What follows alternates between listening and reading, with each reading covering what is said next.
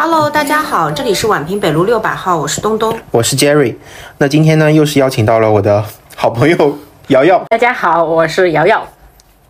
今天呃，我们跟大家来讲一下我们一些关于激素的一些话题，因为瑶瑶非常的专业。呃，我最近呢就是去复查泌乳素，我可能最近压力比较大，工作也比较忙，然后我泌乳素又有点飘高了。我大概是在我大三的时候，呃，当时去做了一个，也当时因为好玩，然后做了一个呃全身的体检，然后查出来泌乳素应该有翻了两倍吧。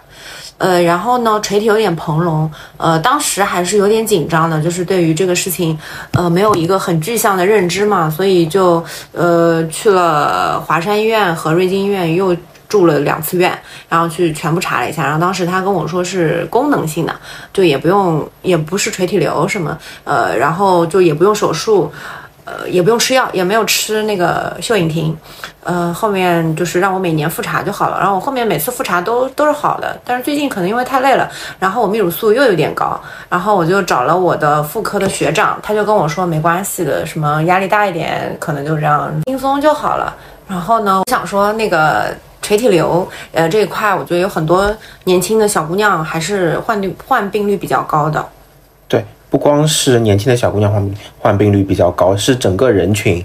垂体瘤患病率其实都不低。其实是很多人就是应该是以前有法医他解剖过一大批人的尸体，就发现垂体瘤的发病率其实挺高的，只是大家都不知道，或者说它这个很多是无功能性垂体瘤，它的激素水平也没有异常。就像我在神经外科也经常会开到垂体瘤的患者，我们还是以无功能性垂体瘤比较多。然后嗯。但是开完之后肯定多多少少都会垂体有损伤嘛，嗯，然后要马上立刻补充糖皮质激素什么的，所以我其实内分泌当时我学的不是特别好，就是每次调激素都很痛苦，就我不知道怎么把它调到一个合适的那个量，就很还是挺专，就是这这方面确实是要借助内分泌科医生的专业，所以这次也是聊到瑶瑶的老本行内分泌，就想先问一下瑶瑶，就是嗯。因为我这边是开的垂体瘤的患者，他是肯定会有内分泌的紊乱，就是他肯定是激素各个激素都有问题。那到底普通人里面到底有没有内分泌失调这个疾病呢？其实这个东西严格意义上来说，这个内分泌失调它。不能算是一种疾病，因为就正常人和疾病这个状态之间，它其实是有个灰色地带的。也就是说，大家可能比较能接受的词儿就是亚健康状态。那好多人就会觉得，哎，我处于这个状态之后，他又找不到原因，啊，算呃那个也医生也不会告诉他是个疾病，他就最后就我也不知道怎么就衍生出了这个什么内分泌失调这一个呃这个词儿，然后呢。本身它还是个中性，但有可能有些人会觉得，哎，你最近怎么脾气这么暴躁？是不是内分泌失调了？最后就有点变成那种，就是这个褒义的、贬义的这种感觉了。但是这个疾病确实是没，呃，怎么说呢？我们也临床上也没有这种特定的说，呃，这个激素会有激素紊乱，但是你内分泌这个失调就太大了。就是内分泌失调可能是一个比较口语化的。表达表达，我们会说啊，内分泌失调什么的，其实是没有这个。疾病嘛是没有这个诊断的吧？对，其实内分泌是个很大的一个概念，就是它就是有一种让人摸不透、摸不着的一个神秘感在里头。其实它主要是这个词儿，它主要是相对于外分泌。就比如说大家都知道，这个胃它会分泌胃酸啊，然后胆囊它会分泌胆汁啊，这个它是有特定的管道的。就是比如说会通过胃啊、十二指肠，然后像那个尿尿液它也是有泌尿系统的。那这个就是外分泌。如果没有特定的管，道的话，就是通过激素来记，就像一把钥匙配一个锁一样那样子的匹配的话，那就是内分泌。所以就给大家造成了一个很神秘的感觉，就是我看不见这个东西啊，我并不是能看的，像胃液啊、胆汁啊，它都能看得见。然后这个东西我就看不见，看不见了，它确实还起作用，它其实有点。就是打个比方，就是说它是相当于是一个信信号态吧，就是我们打电话的那种，大家也看不见那个电波，但是呢，上面有人呃领导派活的时候，你就能接收到，或者是你在下面造反的时候，领导也能 get 到，然后这个就是内分泌的整个一个系统。那大家会觉得哦，内分泌失调，那你这个太大了，你到底是哪一块失调，或者是哪一块导致这个疾病的状态？这个。就所以就没有这么大的一个概念在里头，嗯嗯嗯嗯，就可能只是比如说某一个激素有偏高偏低或者什么，但是内分泌失调有点太宏观了，是不是？是的，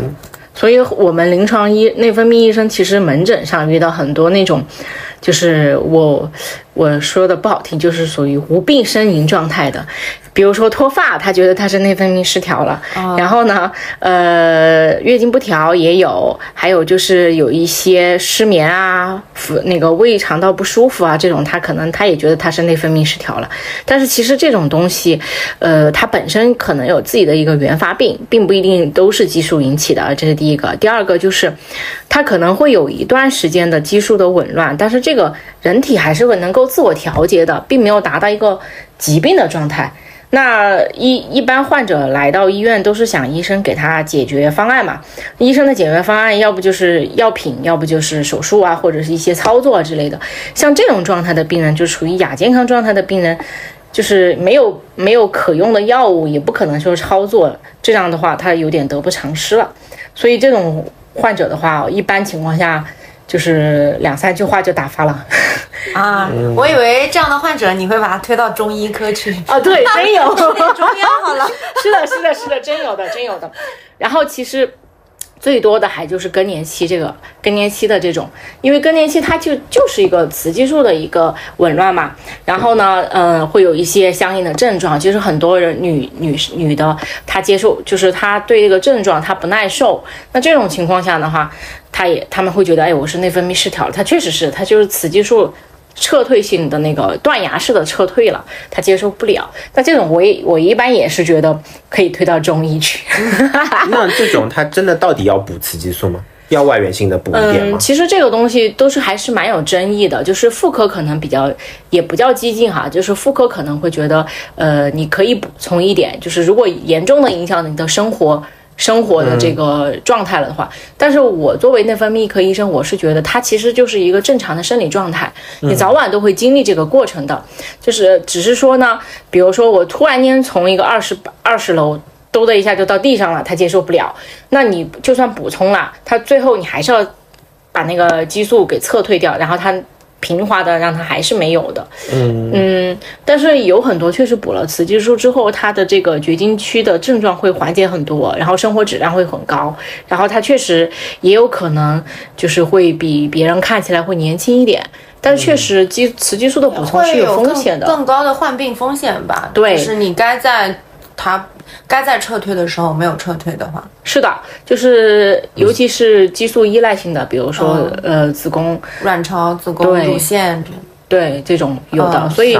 就癌症的风险会增加。嗯，对，就是那种宫颈癌啊和那个呃乳腺癌好像也有风险的。所以我当时我作为内分泌科医生，我接触到很多那种中医，就是这个失调的这种。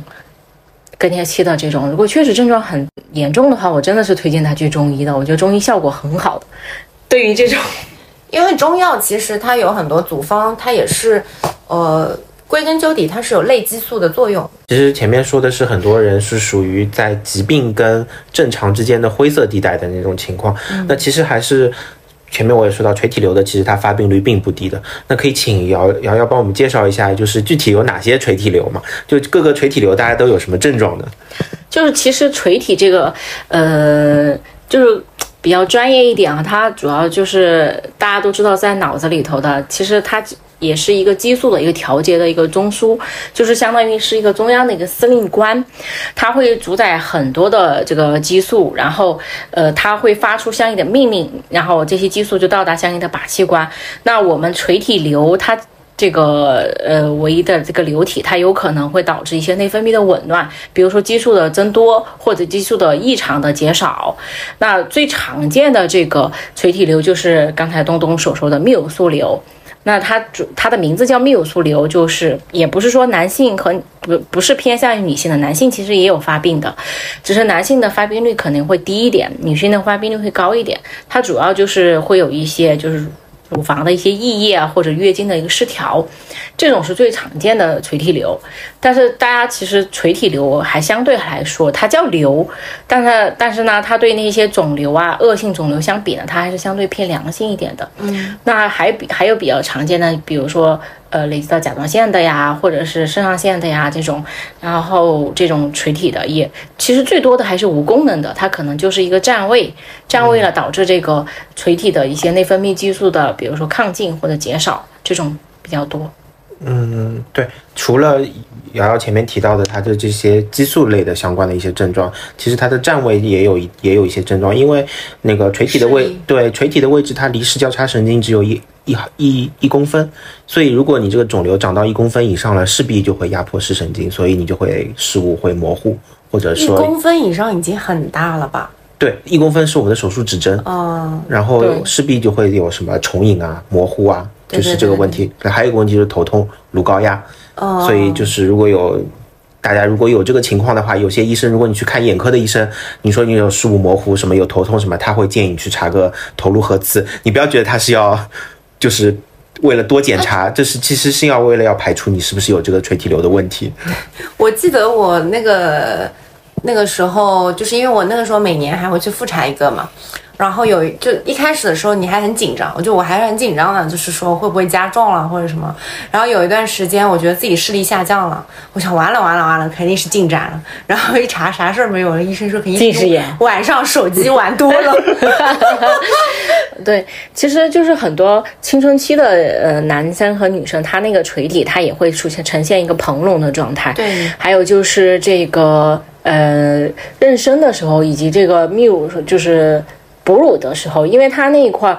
它这个呃。它会有一个垂体的代偿性的一个肥大，这是一个，所以有些时候也不要太焦虑，因为现在的那个检查手段挺多的，然后那个检这个 CT 啊，它的分辨率也很高，你可能做一个 CT 就很容易看得出来，看得出来有一些跟别人不太一样的啊、异常的啊对，嗯说还是要看症状。说到这个的话，就是好像女性在妊娠的时候，呃，体内的激素水平的变化还是会波动比较大的，嗯，是吧？是的，是的。对。像妊娠的时候，我们临床有一个叫吸汗综合征，就是在呃妊娠的时候，正常的女性她那个垂体就会充血，然后当她生生孩子的时候，如果当时面临着一些大出血的情况的话，那垂体当时就有可能就突然间就梗死就坏死了，那她后面这个呃就没有就没有这个乳乳汁了。嗯，这是一个。第二个就有可能它的就是毛发，主要是那个私处的一些毛发或者腋毛啊会脱落。另最主要的就是它的那个月经就不会再来了，这种还是比较常见的。就是，嗯，其实女性也是蛮辛苦的。就是妊娠的妊娠的风险还是很大的。对，还有甲状腺激素是不是也会有一些改变？呃，其实甲状腺激素倒还好，因为呃，如果你本身甲状腺激素还可以的话啊，当然你妊娠的时候，你那个时候心态一定要放平，就是因为小那个小宝宝，那那个时候他还不叫小宝宝，他就十呃婴儿在十八周岁以前，他的甲状腺，我记得好像是是这个点儿，他的甲状腺是没有办法。呃，没有完全发育的，然后它就会摄取母体的这个，呃，通过胎盘摄取母体的甲状腺素。那你就可以理解，就是我本身就一个人，它是够用的，它现在变成两个人，它就不够用了。嗯。那如果所以说很多，嗯，妊娠期的时候，它就会出现一个妊娠期甲减的一个状态。嗯，这个时候就是正常补充甲状腺激素就可以了。但有一部分人，他可能在妊娠我结束之后，就卸了货之后，他依然还是会变成甲减，就永久性的甲减了。哦，那所以有很多孕前检查，就是他查出来对。TSH 如果水平不够的话，呃，好像说是胎儿会有精神发育迟缓的风险嘛。是的，是的，就主要是影响到胎儿的神经，嗯，神经就是，所以现在大家也普及了，也知道就是在怀孕的时候要补充叶酸呀，然后要查甲状腺啊，如果有问题要及时的补充甲状腺激素啊，这种，就是现在呃，我觉得对于患者来说，这方面他都呃不是患者，就是呃孕妇来说，孕产妇来说，他们都知道要查这个，还是做的蛮好的。及非常多对嘛，而且如果是要怀孕的孕妈妈什么的，呃，对于这方面更上心一点，他会主动去获取很多信息。对他们可积极了，因为我们以前的门诊它是有周末门诊的，然后呢。嗯，有一段时间我就每次都在周末就定期那波人，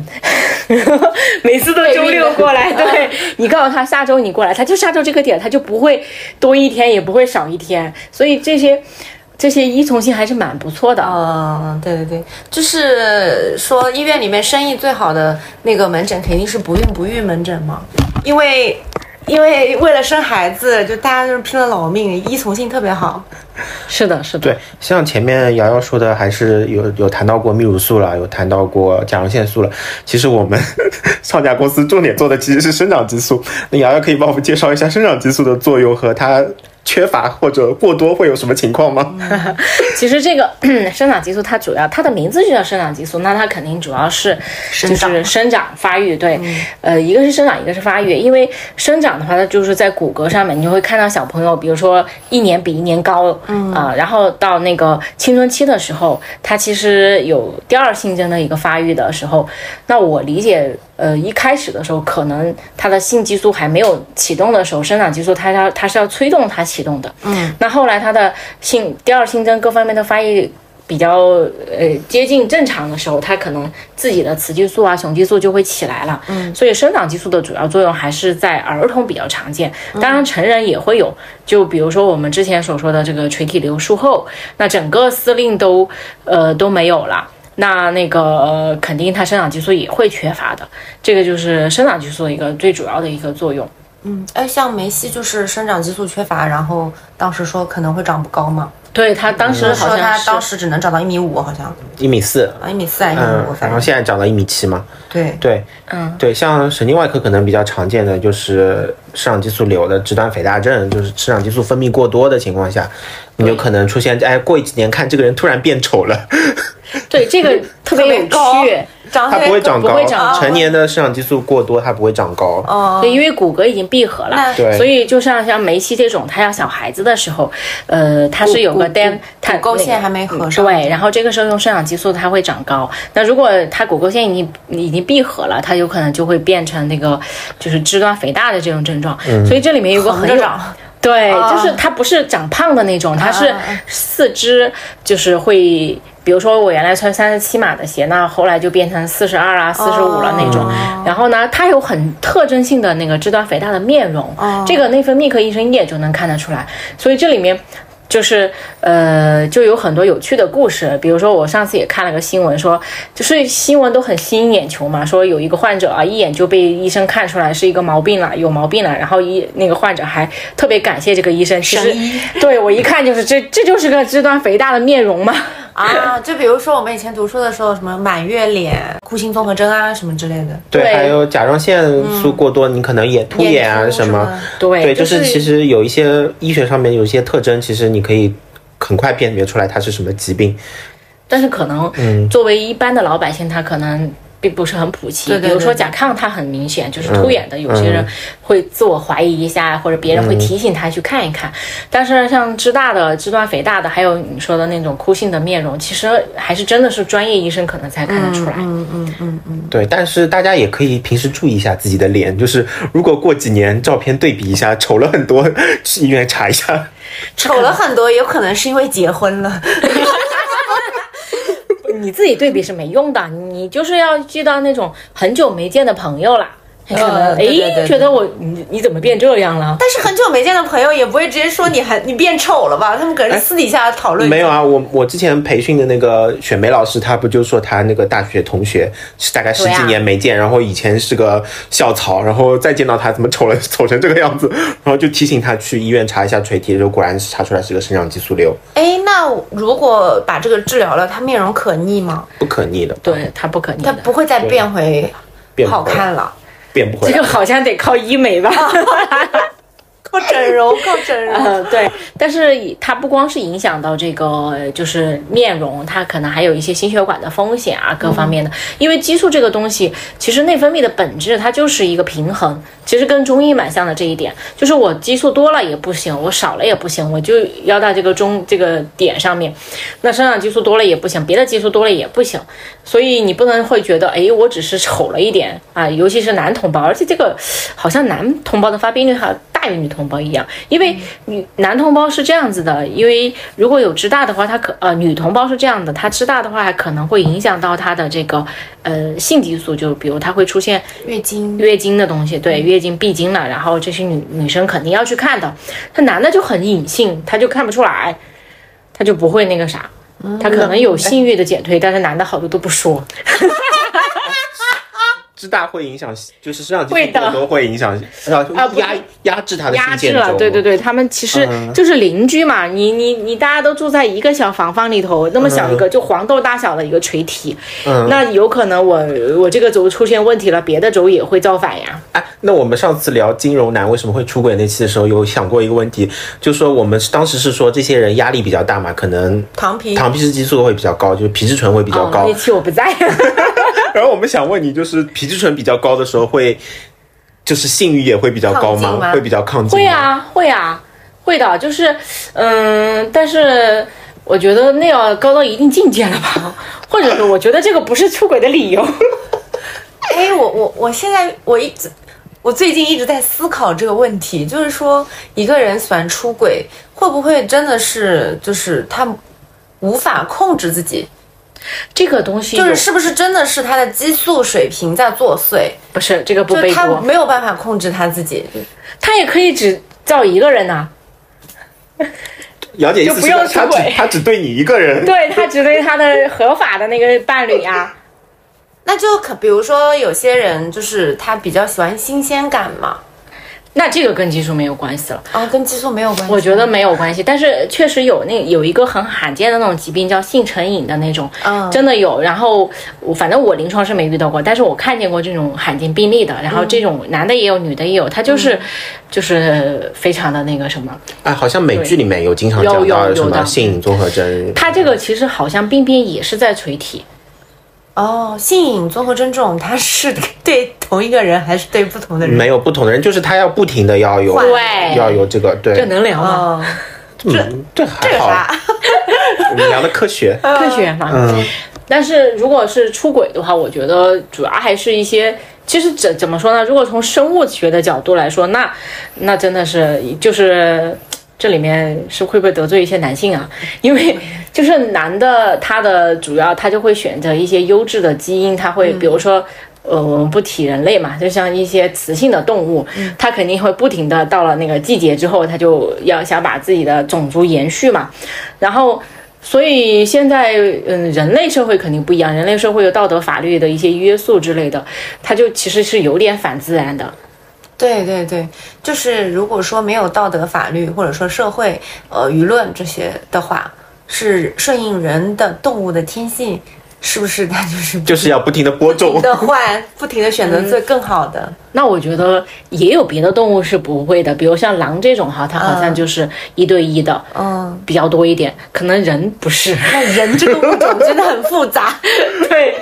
哎，那都已经聊到性腺轴了，就就是我，因为我之前健身房的那个教练，他就一直在打类固醇，然后我知道类固醇就主要是那个雄激素嘛，那真的一直我就很担心他，我就跟他说，你一直打了以后会会不举的，以后你自己的内分泌功能就是没有办法自己再分泌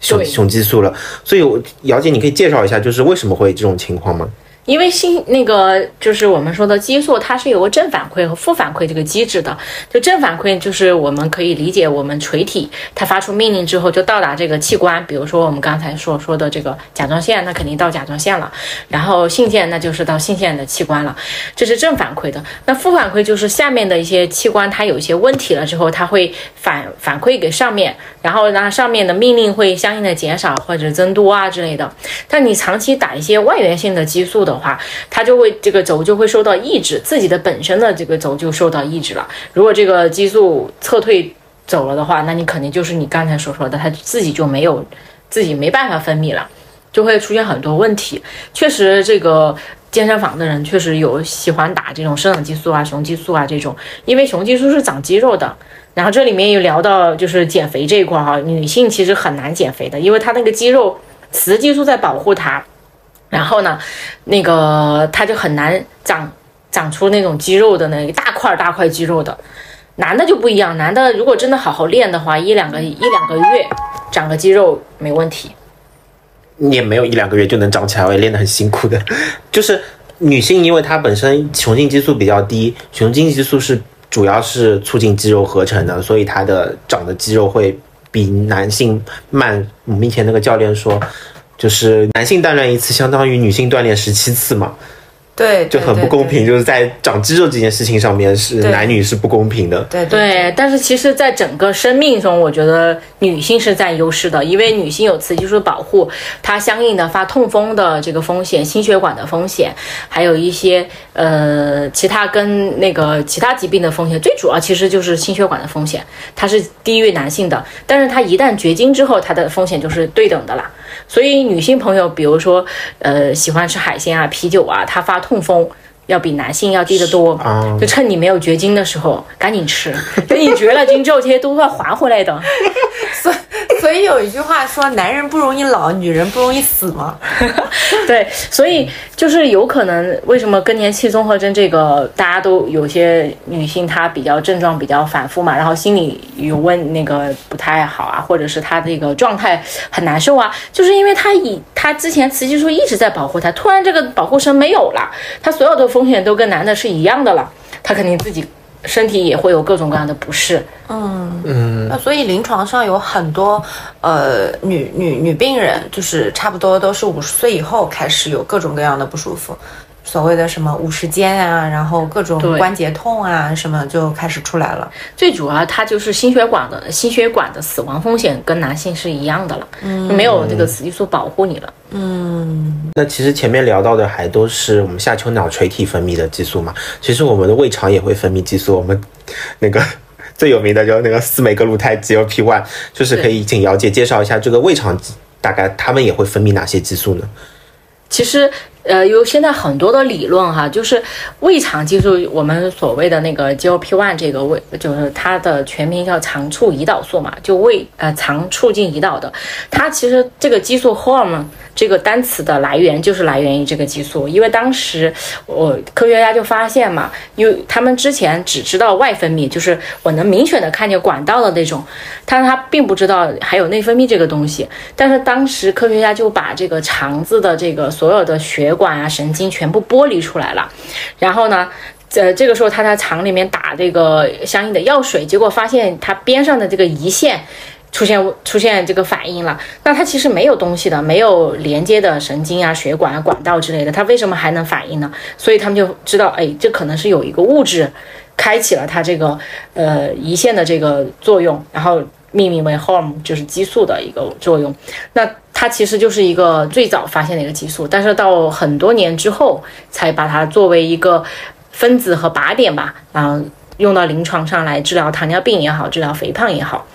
那胃胃呢和肠子，包括现在的这个整个消化系统，还有这个大家研究的比较多的肝脏，很多呃科学家提出，就是说这个也是属于一个内分泌器官了。大家会觉得，尤其是现在很火的这个脑肠脑肠轴，就是我那个。胃里面分泌的一些东西，比如说益生菌也好啊，或者是一些内分泌的激素也好，它会影响到你肠道的。其实举个最简单的例子，就是你如果老是便秘，突然间那个又那个那泡屎出来了，然后你就会很开心。其实就是就是这种，所以所以当所以这个最简单的道理就被科学家就是用在一些比如益生菌治疗这个。精神抑郁啊，或者以那个精分的患者啊，还有一些帕金森啊、癫痫，对癫痫都有，就是逐步逐步这么发现的，就科学还是蛮神奇的。哎，那这样看的话，中医的有些理论其实是，呃，可以心与小肠相表里。哦，对对对，嗯，虽然我不懂中医啊，但是我们确实也听过中医的朋友说这种理论，就是他们是一条经经脉，还是同一个经络，还是什么的，所以这就融合在一起了。但是我就是我每次都试图拿这个西医的理论去理解中医，但是我理解不了。嗯中医它其实更多它不是理论，它就是经验，你就记住。嗯，对，其实我我也查了一些资料，就是说前面姚姐介绍了 GLP-1 其实是最先发现的一个激素，但其实真的到临床应用是在很多年很多年以后，大概九几年的时候才开始有人源性的 GLP-1。能够提取出来，然后后面是其实是他们用了一个技术，是发现蜥蜴的唾液里面有一种激素，它也可以促进胰岛素分泌，然后他就把就是做了转基因，然后把蜥蜴唾液里面提取的这个激素跟 GLP-1 结合，因为 GLP-1 它的半衰期实在太短了。就是就像那个某会生物，他要一天打三针那个 GLP-1，就后来是好像是我忘记是诺和诺德还是李来，他们先发现了这个呃蜥蜴的提取物当中的这个激素，然后跟 GLP-1 做了一个融合，然后才有了现在一天打一次的 GLP-1，包括现在有一周都有一周打一次的司美格鲁肽了，也是都是这么过来的。然后包括我我还看到就是后面嗯，现在马上要出的就是。中国已经在做三期了，那个 T 细胞肽嘛，就是 GLP-1、GIP 双通道，然后还有三通道也出来了，GLP-1、GIP、GCRP 是吗？然后三通道的也出来了。哦，还有最近还发现了一个可以就是减重的叫胰电素，然后它也是可以促进一个促进减重的有作用。然后将来，所以大家如果 GLP-1 用了可能渐渐没效的话，它会有二两通道、三通道，甚至四通道、五通道，说不定都会出来。那这个如果用了比较多的话，对自胰腺会不会有一些副作用呢？所以这种其实最基础的还是糖尿病的患者，并不是说减肥的患者，对，并并不是那个为了一些肥胖啊，除非你这个肥胖已经达到了说真的是那种会胖死的那种人，嗯，比如说三百多斤、四百多斤的胖子，他都没有办法下床的那种，对对对，那他你这种肯定也是一个疾病状态了。其实就是医医疗上面也是说，如果你是在一个亚健康状态的话，你还是最好是自己的一个生活方式的一个控制，而不是说就包括你肥胖也。是哈，就是很多人会觉得自己很胖，其实他是没有达到肥胖的诊断标准的，或者说没有达到这个疾病的诊断标准的。那这种情况下，你要呃药物干预也好，或者药物治疗也好，那有可能就是矫枉过正了。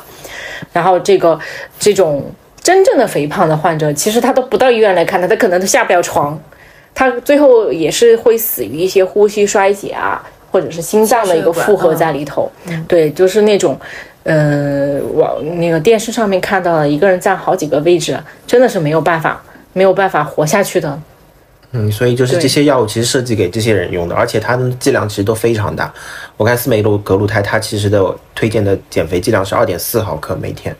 对，不是利拉鲁肽，应该是还是司美格鲁肽，司美是其实二点四毫克每周，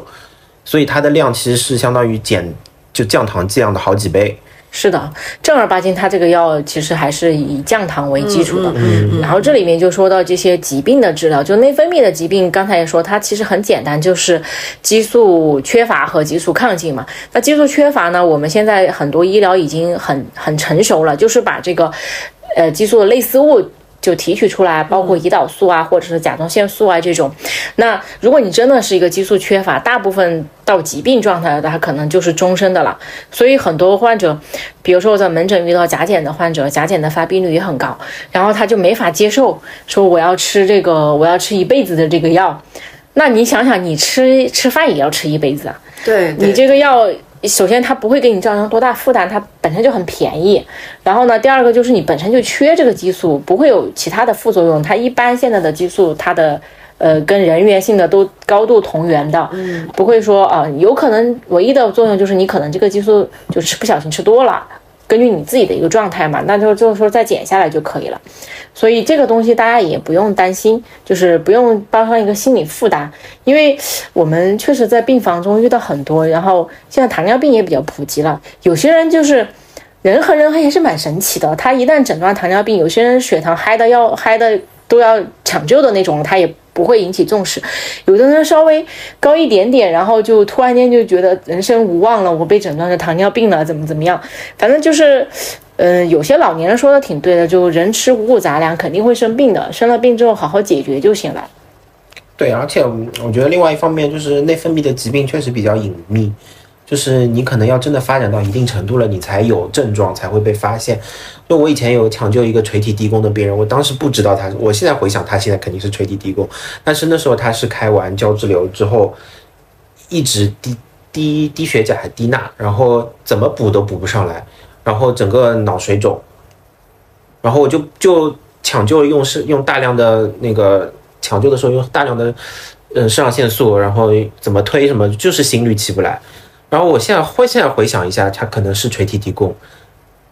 对，就是人体它是很神奇的，它基本上那些激素它都有一个补充机制。比如说，在我们以前就是确实就是朝不保夕的时候，很多那种都是升糖激素。就我这个激素缺乏了，我还有别的升糖激素可以补充，然后人人就只留了一个胰岛素作为降糖的。哪想到大家进化的这么快，然后 然后现在过剩了，降糖的够不不够了？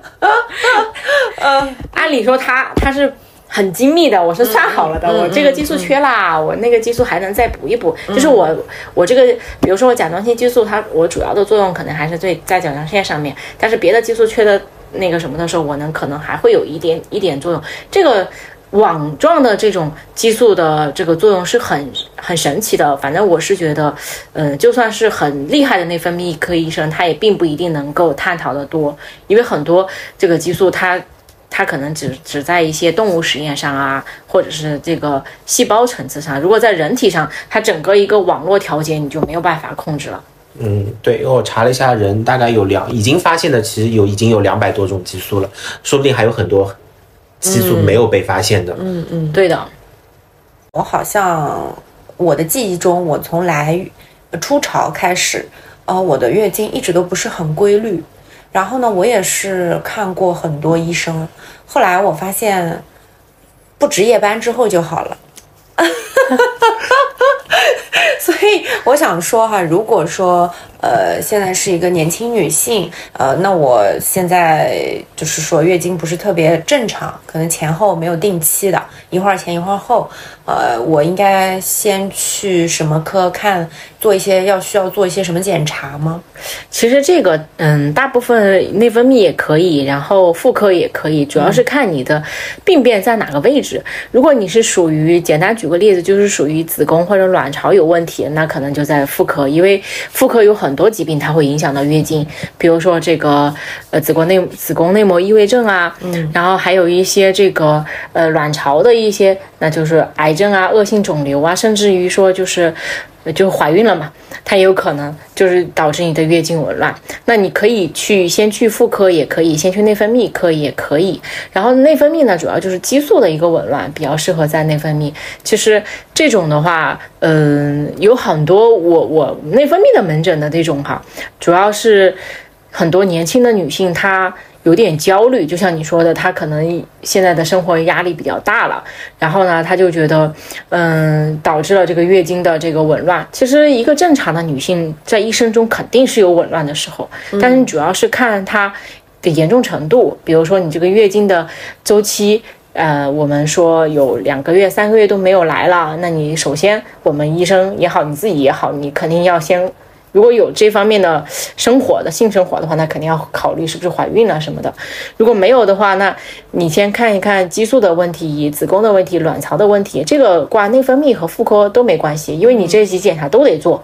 然后呢，呃，不管你手诊的是哪一个，只要看到问题了，他如果不是属于他自己的那个，他就会让你去看妇科也好，或者是看那个内分泌科也好。然后现在，就是月经它也很神奇，就是如果一个人太胖了，他不会来；太瘦了，他也不会来。他体重突然间飙升，他也不会来。就是这种，他就是在提醒你，你这个人有问题了，你先把你自己吧，不要再想后代了。是的，所以就是呃，这个人体就是很很微妙、很神奇的一个物种，就是。适中最好，对啊，嗯，那都已经聊月经了，我想问问姚姐，你如果你这边有没有接过那种男性有问题的？男性什么？就不止有没有来找过你？有有，因为因为糖尿病有一个最呃严不是严重并发，最并发症之一吧，就是它会影响到神经，那就是呃末端的神经或者是那个深度的神经都有。但有些人他真的是表现出这种不举的这种，然后这是糖尿病的患者，正常的也有，但是大部分这些正常的没有糖尿病病史的，他可能会去到男科或者是泌尿外科，嗯，因为那那那里面比较多的就是外科医生，男生、男的比较多，他觉得这个可以说得出口，嗯，然后一到内科之后全是女医生，嗯，他就觉得哎呀我也说不出口了。但是我真有遇到糖尿病的病人，他他本来是降糖的哈，然后我值班的时候，他就在我边上一直在那儿，就是走来走去，走来走去。然后后来我忍不住了，我说你干什么？然后他又走来走去，然后他就问你们有没有男医生？我说今天晚上值班是没有的。他说就我一个人。然后他就他就走了。然后过一会儿他又来了，然后再过一会儿他又来了。然后后来实在忍不住了，说医生我有那方面的那个问题。但 是这个东西吧，确实是糖尿病的并发症之一。一方面是降糖吧，第二方面你还是要去看一看，就是别的，不光是激素的问题啊，可能还有一些器质性的病器质变啊。性病变对，那这个也不可逆的吧？我觉得，要么上一点神经保护，啊，对，糖尿病只要出现并发症都不可逆的，对啊，所以就是糖尿病肯定是要找诊、找诊断、找治疗的。对，很多疾病都是不可逆的，肾脏病也是不可逆的。对，就中其实就是一个很可悲的现实，就是现在虽然科学还是很发达，但是能够治愈的疾病，可能五个手指头都数得出来。很少，你连感冒你也不好，不敢都没有治愈可以说治治愈。你只是那症状消失而对，已后过段时间这个病毒还会再来感染你。对对然后像外科那些，它都它切除的是器官，它切除的并不是疾病啊。对比如像阑尾啊，像那个胆囊啊这种，它是直接给你切掉的，它并不是说我把这个疾病给弄掉了。对对对对对，那我觉得肿瘤还是实打实的切掉的。对啊，他切掉的是也是个异常的一个组织嘛，但是也没有肿瘤，也没有什么更好的办法呀。对，嗯、所以现在其实这样听下来的话，内分泌科和妇科其实是不分家的，就是还是很临近的两个科室。对，嗯，其实现代医学大部分科室也还是不分家，就像我们中医讲究的是一个整体，就不是说你单方面的一个呃某一个器官出现了问题，就一定是一个单方面的表现。所以我们下面一期后面一期呢，我们也会请到我们的妇科医生，呃，跟我们再具体讲一下一些妇科的问题。呃，包括女性的这种生育焦虑啊，呃，就是认怀孕、科学备孕啊、避孕啊这方面的问题，来跟大家普及一下。对，包括前面姚姐有提到的内异症，现在发病率也很高。对对对我们也会在后期的节目当中跟大家分享。对对，两期一起使用更佳。啊，好的那今天这期我们就到这边差不多结束了。呃，如果大家有更多的问题想问，可以在评论区或者我们的粉丝群里面跟我们沟通。呃，在这边再次感谢瑶瑶，呃，跟我们做了这么多干货分享。嗯，好的，那本期节目就到这里，大家再见，拜拜，拜拜，拜拜。